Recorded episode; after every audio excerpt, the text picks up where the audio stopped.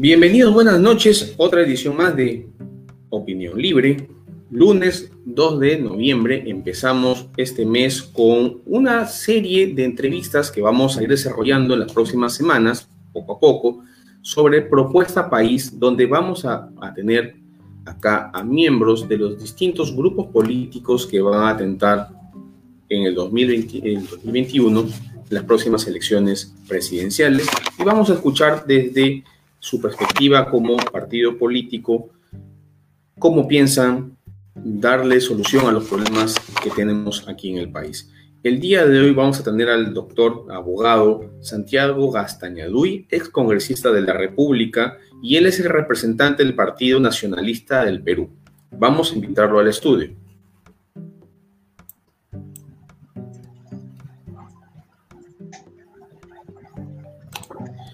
Buenas noches, bienvenido Santiago Gastañaduy. ¿Qué tal, Julio? ¿Cómo estás? Muy buena noche. Muchas gracias por la oportunidad. Un placer tenerlo por acá. Voy a tomar de, su exposición el tema de la ley servil. Si no me equivoco, lo planteó Alan García en su segundo gobierno, lo instauró. Y para eso hay un foro, que es el acuerdo donde se supone que es así, los distintos partidos políticos se ponen de acuerdo en políticas de Estado para respetar la continuidad de estas reformas estructurales. En el caso de ustedes como partido nacionalista, ¿van a reactuar, van a fortalecer esta mesa de, dinámica de, trabajo? ¿Este acuerdo nacional lo van a fortalecer o lo van a desechar como lo ha hecho el presidente Vizcarra y ha creado el acuerdo Perú? Que viene a ser lo mismo, pero con más actores. Pero en fin, eh, van a fortalecer eso para poder tener realmente estructuras que permitan una reforma del Estado coherente y a lo largo del tiempo, y no importa que la inflación ingrese, al menos las líneas matiz van a perdurar. Eh, sí, eh, Julio, un poco para, para, para precisar algunos temas. Servir como institución lo creó el presidente García, ¿no? Él creó lo que se llamaban los gerentes públicos. La ley, servir, la ley del servicio civil eh, la creamos nosotros, ¿no? Eh, por ese lado. Ahora, definitivamente nosotros creemos en el diálogo. Eh, nosotros somos un partido democrático. Yo creo que una de las de los grandes retos que nos pone también la actual situación es justamente que tenemos que ver un diálogo entre los demócratas y justamente uno de los espacios naturales en la cual uno dialoga y va construyendo es el Parlamento, ¿no? También tenemos eh, el acuerdo nacional, pero hemos visto también, y hay que ser realistas, que el acuerdo nacional eh, no ha funcionado, ¿no? Eh, no ha sido, digamos, ese espacio natural en la cual los partidos, la sociedad civil, la academia, eh, la política, nos vamos a reunir para concertar eh, políticas públicas. En nuestra época, por ejemplo, eh, a través del acuerdo nacional se, se, establecieron varias políticas públicas, ¿no?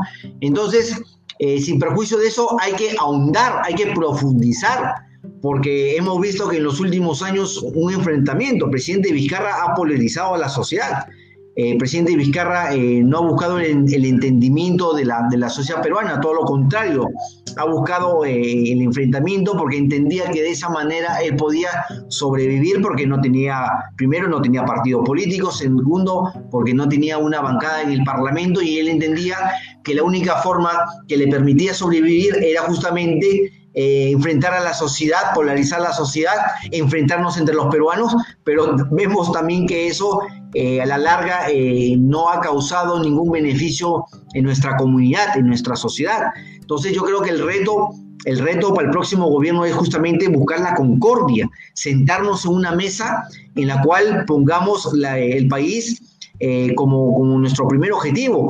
Y una, y, una, y una agenda nacional con cuatro o cinco puntos a lo mucho, ¿no? Porque cuando tú te sientas y estableces una agenda muy, muy grande, muy larga, al final este, eh, no llegas eh, a arribar ningún acuerdo. En cambio, estableces cuatro o cinco prioridades, es fundamental. Y como te digo, eh, los pilares para nosotros y que llevamos justamente como programa de gobierno es el tema de la salud, el tema del empleo, empleo, reactivación económica, el tema de la educación y el tema de la seguridad ciudadana. Yo creo que sobre esos pilares podríamos sentarnos las diferentes fuerzas políticas, ya sea en el Parlamento o ya sea dentro del acuerdo nacional, para, digamos, eh, eh, arribar a, diferentes acuerdos, porque ya nos ganó el bicentenario. El bicentenario, cuando uno era joven, se veía muy largo, uno, uno decía, ¿cuándo estaremos cumpliendo los 200 años? Llegó, lamentablemente no nos agarra en los mejores momentos, si bien es cierto, eh, esta pandemia afecta a todos los países del mundo, pero afecta más a unos que a otros. Y en, el caso, en el caso del Perú, hemos visto cómo Perú está dentro de los índices dentro de los índices más afectados, ¿no? En, tema de la, en el tema de la situación económica, el tema de la salud. Yo creo que no ha habido un manejo fino de la situación económica y eso se debe, yo creo, primero que el presidente Vizcarra eh, no tenía eh, la pericia, no tenía la experiencia para, solucionar los problemas. Segundo, porque no tenía un equipo de gobierno que lo respaldara, no tenía un partido político, no tenía una bancada en el Congreso. Entonces, lamentablemente hemos visto un presidente de Vizcarra bastante huérfano, ¿no? Entonces yo creo que eso hay que subsanarlo. Por eso yo creo que en las actuales circunstancias, creo que lo más importante es la experiencia. Y el único candidato a la presidencia que tiene la experiencia, que conoce el Estado por dentro, es el expresidente Ollantumala. Si tú revisas dentro de las hojas de vida de los otros candidatos, no tienen mayor experiencia, a lo mucho, a lo mucho este, han sido funcionarios eh, de mando medio, ¿no? De repente por ahí uno que otro consultor, pero nada más, o sea, no conocen la gestión del Estado. No hay ninguno, por ejemplo, que haya sido ministro de Estado, no hay ninguno, por ejemplo, que eh, haya sido gobernador regional, menos alcalde. Entonces van a ir a aprender. Y tú sabes que la famosa curva de aprendizaje, ¿qué te dice? Que cuando uno llega eh, a una institución del Estado a liderarla, por lo menos se demora entre seis meses a un año. Entonces, en las actuales circunstancias, darnos ese lujo yo creo que es, perjudicial para el país. El país no está para, para aprender, el país no está para que los funcionarios públicos que ingresen a partir del 28 de julio recién comiencen a conocer el Estado. Las actuales circunstancias demandan que la persona que dirija el Estado, que conduzca los destinos del país, ponga en práctica lo que ya sabe. Entonces, si no tiene la experiencia, yo creo que va a ser bastante complicado y creo que no, no, nos podemos dar ese lujo. Y esa es una de las razones por las cuales el presidente Humala eh, decidió postular eh, a, la presidencia de la República, porque él tiene la experiencia, él tiene la expertise, él tiene la ejecutoria de gobierno. Aquí voy a hacer unas cuantas preguntas, ya no sobre la propuesta país, sino ya son preguntas coyunturales salidas de la, de la misma exposición que acaba de dar. Me, tengo claro por lo que acaba de decir que el Partido Nacionalista tiene un candidato único.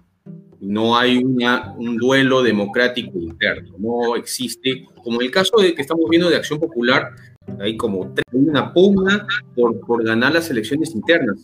Entonces, aquí no, aquí es un candidato único, que es el señor Ollantumala, y que va a postular de nuevo a las elecciones este 2021.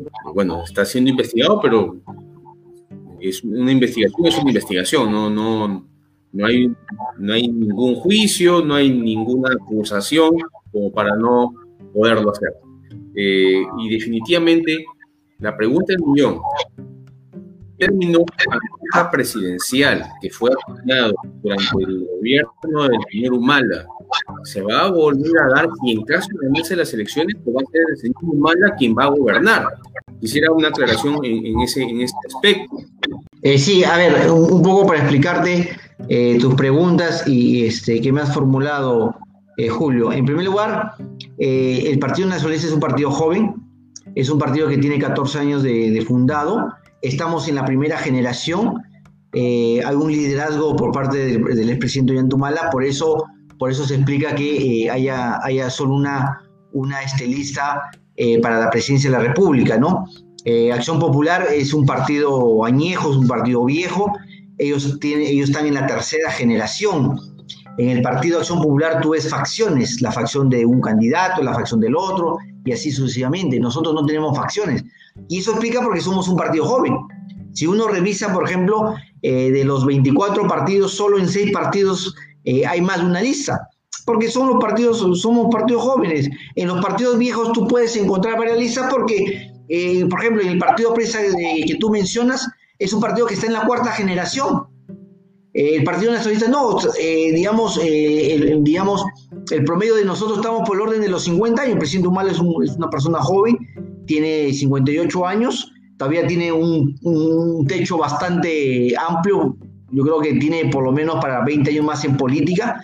Y eso explica, como te digo, por qué se ha presentado una lista para la plancha presidencial. Y eso vemos también, por ejemplo, para las diferentes listas al Congreso de la República. Eh, eh, a la región Piura, por ejemplo, que yo, que yo estoy postulando el Congreso de la República como el número uno, como precandidato, también se ha presentado una sola lista. Porque como te digo, somos un partido joven. Eh, sobre el tema, el tema, el tema, ¿quién va a gobernar? presidente Humala gobernó siempre. Él gobernó del 2011 al 2016. La señora Nadine fue su esposa. La señora Nadine era una, era un, es una militante activa del, Partido Nacionalista eh, que promovía el tema de los programas sociales. Lamentablemente el extinto presidente García nos, nos, nos metió eh, el mote de la famosa eh, reelección conyugal, pero lo hizo con una finalidad política, porque él pensaba que la próxima candidata iba a ser la señora Nadine Heredia. Entonces, como él iba a ser el candidato del APRA para el 2016, entonces veía como una amenaza a sus intereses políticos a la señora Heredia, por eso nos colgó eh, eh, el mote de la eh, reelección conyugal. Y como te digo, el presidente Humala, él fue, él fue el presidente de la República, él tomaba las decisiones y actualmente el presidente Humala está postulando, la señora Heredia por decisión propia eh, ha decidido no postular y como te digo, en caso de ganar las elecciones, el presidente Humala, él va a ser eh, nuevamente el que gobierna el país. Aquí no va a haber, aquí no va a haber una, una, una, este, un, un este no, no, no. Una cosa es tu esposa y otra cosa es eh, con quién gobierna. Se gobierna con el Parlamento, se gobierna con los ministros. Entonces nosotros hemos cumplido eso. Como te digo, se nos puso ese mote para sacar eh, a la señora de la contienda electoral porque el presidente García pensaba que iba a ser su competencia en la selección del 2016, pero como te digo, al final, al final ella ese nunca postuló, su único deseo era apoyar a su esposo, eh, si era muy activa en el tema de los programas sociales, y, y, este, bueno, yo creo que eh, ese tema finalmente también se aclaró porque se presentaron eh, algunas denuncias en la fiscalía y todas, esas denuncias eh, se archivaron. Lamentablemente en, nuestro país, Julio, cuando tú eres investigado, no es que la investigación dure un mes ni dos meses, a veces duran años. Un proceso penal en el Perú te puede durar 10 años. Y, como te digo, muchas de las denuncias que nos formularon se están cayendo porque no, no tenían ningún fundamento. Ahorita, por ejemplo, eh, nos vienen procesando por el tema de los aportes de campaña, que nosotros reiteradamente hemos dicho que no recibimos esos aportes de campaña y además y adicionalmente esos aportes de campaña no constituyen delito, es decir, el Ministerio Público está investigando algo que no es delito, cuando todos sabemos que el Ministerio Público tiene que dedicarse a investigar delitos. Correcto, entonces voy a, voy a de repente ser incisivo en ese, en ese acápite de pareja presidencial, porque, bueno, el, señor Humala, su presidente, ha venido acá a Lambayeque en alguna oportunidad, yo he estado en algún evento de ese, tipo, ¿no? Y, él mucho mencionaba, ¿no? Los saludos de Nadine, los saludos de Nadine, que me parece muy poco... Eh, no sé cómo llamarlo, ¿no? Muy poco pertinente que un presidente le esté enviando los saludos de su esposa al público asistente en acto protocolar público de, gobernantes este, locales, ¿no? Me, pareció muy inapropiado, ¿no? Por eso es que recibo en acto de pareja presidencial. Pero si usted me está haciendo esa aclaración, esperemos pues, ¿no? Que la campaña no se den esos esas, esas menciones. Pero vamos a, centrar ya para terminar esta entrevista. Eh, los ejes que ustedes van a tocar van a ser corrupción, en este caso seguridad, desempleo y educación. Salud, salud.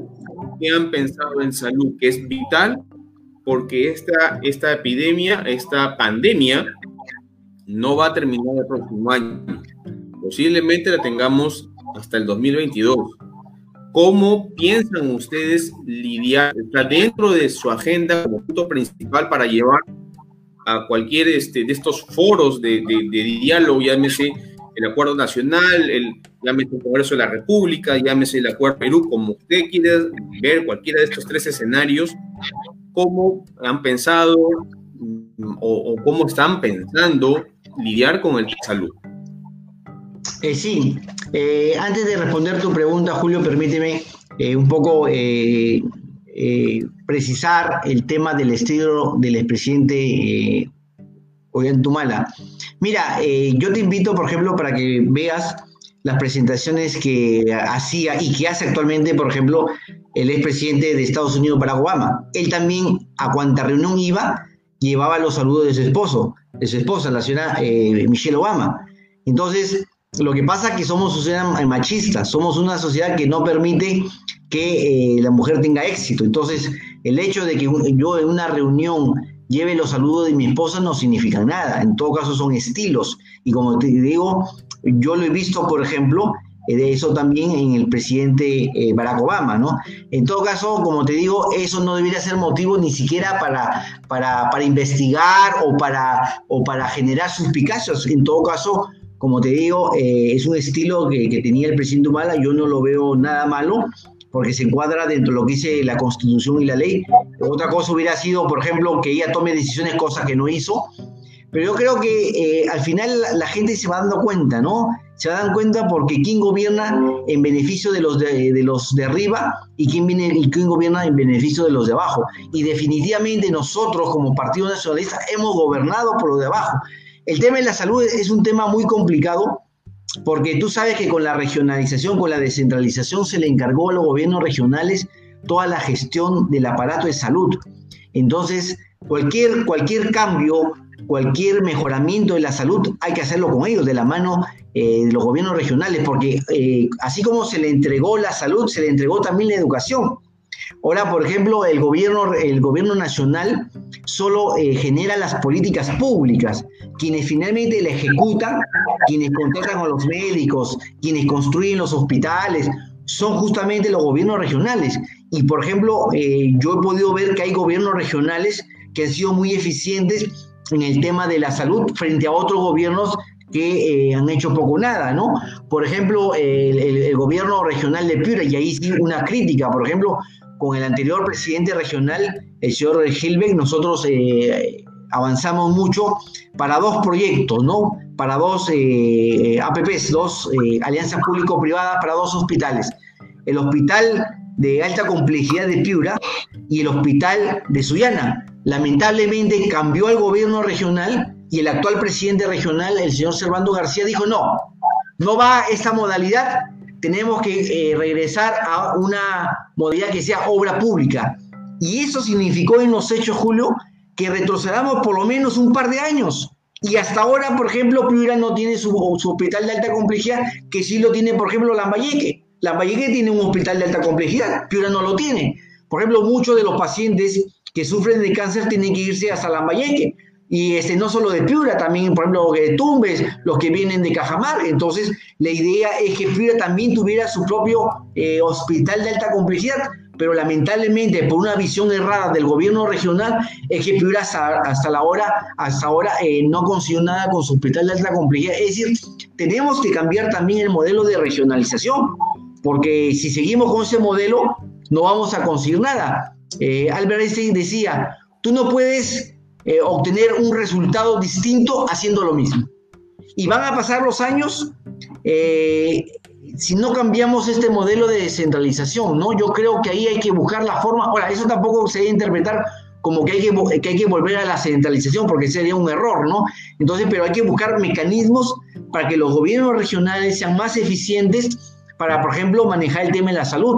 Y el tema de la salud no, no solo pasa por el tema, por ejemplo, de la construcción de hospitales. El, tema de la salud pasa, por ejemplo, para el tema del equipamiento. El tema de la salud pasa porque los hospitales tengan la medicina. El tema de la salud pasa también porque que tengan los especialistas. Eh, un amigo médico me contaba que para formar un médico especialista te puede, te puede eh, demorar 10 o 15 años, depende de la especialidad. Entonces, ante esa situación, si no tenemos especialistas, por más infraestructura nueva que tengas, por, eh, así tengas este, que los mejores equipos, la mejor medicina, pero si no tienen los médicos especialistas, es como si no hubieras trabajado en nada. Es decir, yo creo que el tema de la salud es un, es un, es un tema que hay que abordarlo en el corto, mediano y largo plazo, de tal manera que la gente comience a sentir que su salud va mejorando, porque algo que ha revelado esta pandemia es que el tema de la salud está bastante complicada, a pesar que el gobierno nacionalista se hizo el esfuerzo, se apoyó a los gobiernos regionales para que construyeran hospitales, para que lo equipen, pero es un problema que, como te digo, lleva muchos años y solucionarlos, solucionarlos también nos va a demandar mucho tiempo. Por eso te decía, eh, los problemas que tiene el Perú no los vamos a resolver de la noche a la mañana, porque acá tampoco se trata de ser mentiroso, de hacer demagogia. Hay que explicarle a la población que si uno ve el país eh, a, corto, mediano y largo plazo, y todos nos podemos de acuerdo, por eso es importante el Congreso, por eso es importante, como tú también decías, el acuerdo nacional, donde ahí deben consensuarse las políticas públicas y que cada gobierno haga su chamba, que si yo, si el pueblo decide renovarme este, eh, su confianza y, digamos, eh, darnos este, un nuevo mandato de cinco años, el Partido Nacionalista va a cumplir su chamba. Pero lo que nosotros dejemos, el siguiente gobierno tiene que continuarlo, porque hay una continuidad. Hay que mirar, hay que mirar al Perú como un edificio. Si un gobierno eh, construye las bases, el siguiente tiene que ser los siguientes pisos y así sucesivamente, de tal manera que unos 20 o 30 años, digamos, tengamos una mejor salud de la que tenemos ahora, ¿no? Pero si cada gobierno va a querer hacer lo que él crea, que cada gobierno que va a creer que ellos están inventando la rueda, que ellos están descubriendo eh, la fórmula mágica, no vamos eh, a avanzar mucho como país. Definitivamente es correcto, por eso es necesario un acuerdo nacional para ejes principales en el, el transcurso de los años. Señor Gastañaduy, para terminar, hay dos preguntas de los seguidores. Una es, y quisiera más que sus respuestas sean breves. ¿Considera que la verdadera descentralización y la otra consulta es, ¿considera que es viable la gestión pública teniendo en cuenta la corrupción que existe en los gobiernos regionales? A ver, eh, parece que como que por rato como que se va el audio, a ver, eh, por lo que te pude este, captar. Mira, yo creo en la regionalización, yo soy provinciano, yo soy piurano, yo estoy postulando al Congreso de la República con número uno por el Partido Nacionalista, ¿no? Yo creo que la regionalización es un proceso. El problema de la, de la regionalización es que se transfirieron competencias, se transfirieron este, facultades, pero sin un acompañamiento.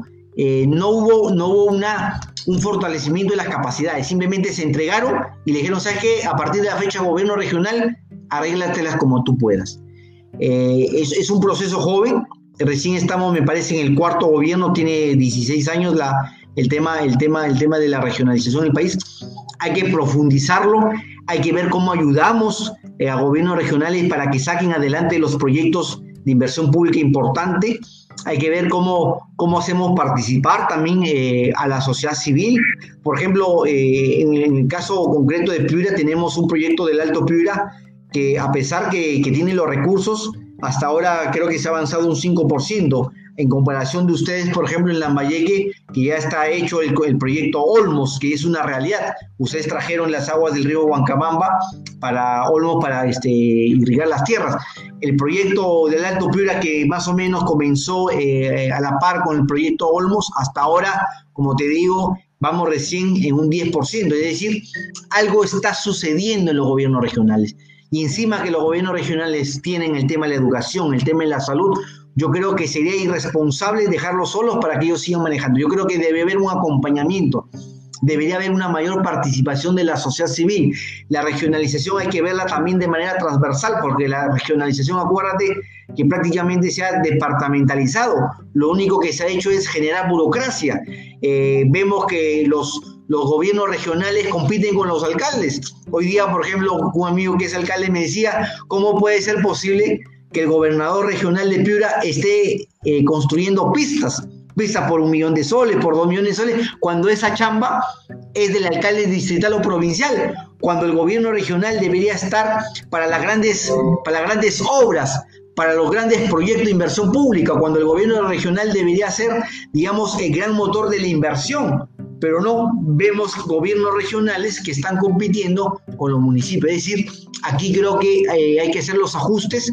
Yo no creo tampoco que haya que regresar a la centralización y que regresar al pasado, no. Yo creo que hay que ir avanzando, teniendo en cuenta que, es un, que los gobiernos regionales, la experiencia es joven todavía. Como te digo, estamos recién en el cuarto gobierno regional desde que se instaló con el presidente Toledo, pero hay que mejorarlo con el tiempo. ¿no? Yo creo que es importante la participación de la sociedad civil en las funciones del gobierno regional para que de esa manera eh, podamos podamos que podamos este, cumplir los objetivos y sobre todo brindar bienes y servicios públicos de calidad a los ciudadanos, ¿no?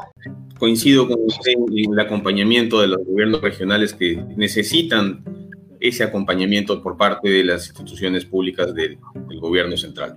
Bueno, eh, señor Santiago Gastañaduy, ha sido un placer tenerlo por acá. El tiempo es corto y el tema es muy amplio.